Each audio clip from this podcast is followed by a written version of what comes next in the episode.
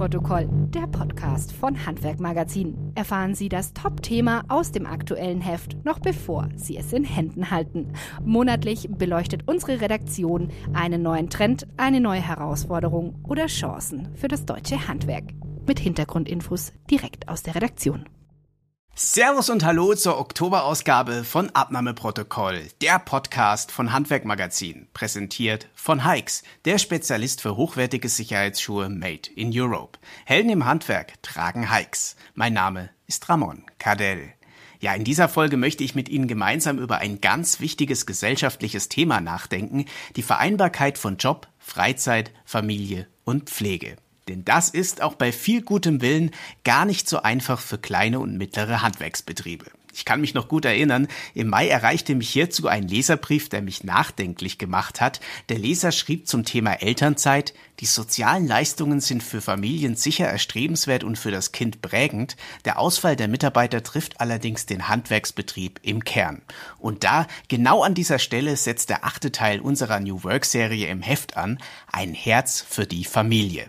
Bei mir ist jetzt meine Kollegin Kerstin Meyer, die die Story betreut hat. Hi Kerstin, ist das, was ich gerade geschildert habe, ein bisschen typisch für das Handwerk? Ja, unbedingt. Schließlich dominieren im Handwerk noch immer die Klein- und Mittelbetriebe. Wenn von fünf Mitarbeitern einer ausfällt, fehlen dem Chef stolze 20 Prozent der Kapazität. In einem Betrieb von 50 Mitarbeitern beträgt der Kapazitätsverlust dagegen nur zwei Prozent und fällt dementsprechend weniger ins Gewicht.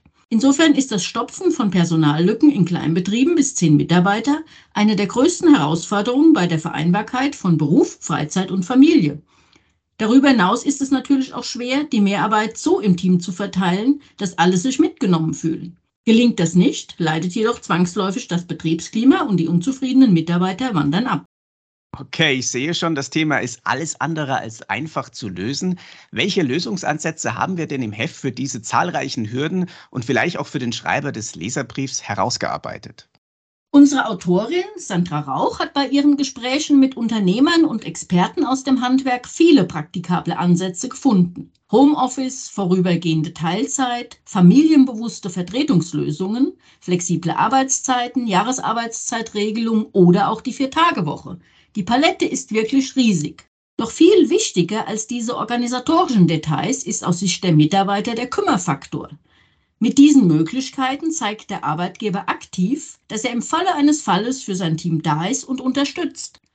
Diese Form der Wertschätzung wird oft unterschätzt, weil sie für viele Chefs im familiär gestrukturierten Handwerk so selbstverständlich ist. Das ist zwar einerseits lobenswert, doch andererseits brauchen die Mitarbeiter Sicherheit und Transparenz darüber, was im Betrieb möglich ist und was eben auch nicht. Das heißt also, am Anfang steht überhaupt erstmal die Erkenntnis, dass die Mitarbeiter Bedürfnisse haben, also Freizeit, Elternzeit, Zeit für Pflege und so weiter. Warum kommt das nicht immer bei der Chefin oder beim Chef an? Wie kann die Kommunikation zwischen Führungskräften und Mitarbeitern verbessert werden? Reden hilft natürlich immer, aber nur dann, wenn es gezielt und strukturiert stattfindet und nicht, wie in der Praxis so häufig, zwischen Tür und Angel in der Werkstatt oder auf dem Betriebshof. Denn bevor ich als Arbeitgeber irgendwelche Maßnahmen ergreife, muss ich sicher wissen, was den Mitarbeitern wirklich weiterhilft, um Beruf und Privates besser miteinander zu vereinbaren. Basis dafür ist eine offene und vertrauensvolle Unternehmenskultur, denn nur so lassen sich Lösungen entwickeln, die von allen im Team akzeptiert werden. Ein Teil der Lösung, das hast du ja schon erwähnt, äh, sind ja auch flexible Arbeitszeitmodelle. Einige Möglichkeiten hast du dafür schon angedeutet. Kannst du mir und unseren Zuhörern mal konkret die verschiedenen Modelle nennen und erklären? Ja, ich kann es mal versuchen. Flexibles Arbeiten ist natürlich allein schon ein sehr komplexes Thema. Im Gegensatz zu vielen anderen Branchen können Mitarbeiter im Handwerk nämlich Beginn und Ende der Arbeitszeit kaum selbst bestimmen, was die Vereinbarkeit natürlich immens erschwert und für Stress sorgt. Hier können Betriebe konkret helfen, indem sie mehr Flexibilität zulassen und etwa Teilzeitlösungen oder Jahresarbeitszeitkonten anbieten. Je nach Situation können auch Sonderurlaube, großzügige Pausenregelungen oder längere Sabbaticals für die Mitarbeiter sinnvoll sein. Also möglich ist vieles, aber die Umsetzung wird dadurch natürlich auch nicht unbedingt leichter. Wen oder was kann ich denn zu Rate ziehen, wenn ich als Unternehmer Hilfe brauche? Ja, ganz einfach ist die Umsetzung nicht, doch es gibt einige Möglichkeiten. Neben freien Beraterinnen und Beratern können Chefs im Handwerk für den Einstieg auch auf das Wissen der Experten von den Handwerkskammern, Innungen oder Kreishandwerkerschaften zurückgreifen. Darüber hinaus gibt es zahlreiche Initiativen wie das vom Bundesfamilienministerium gegründete Netzwerk Erfolgsfaktor Familie oder den Familienpakt Bayern, die Betriebe konkret unterstützen. Also es gibt sie, die Anlaufpunkte, wenn man nicht mehr weiß, was man in Sachen Familienfreundlichkeit tun soll. Bevor ich jetzt zur letzten Frage komme, möchte ich natürlich noch von dir wissen, wie es denn konkret in der Betriebspraxis aussehen kann. Welchen Betrieb stellen wir denn im Heft vor, der die Aufgaben schon zum Großteil gemeistert hat? Wir haben uns diesmal als Musterbeispiel Friseurmeister Armin Sengenberger aus Neustadt an der Waldnaab herausgesucht. Er kann seinen zwölf Mitarbeitern kein Homeoffice und keine Gleitzeit anbieten und muss noch dazu Samstagsarbeit einfordern. Das sind eigentlich alles andere als ideale Voraussetzungen für eine ausgeglichene Work-Life-Balance.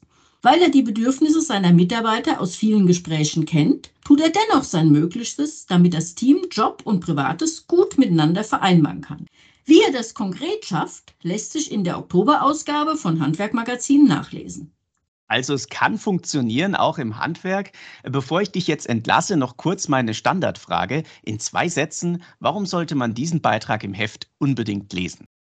Weil Arbeitgeber heute nur dann neue Fachkräfte gewinnen und vor allem halten können, wenn sie neben einer vertrauensvollen Unternehmenskultur auch eine auf die individuellen Bedürfnisse der Mitarbeiter zugeschnittene Arbeitsgestaltung bieten.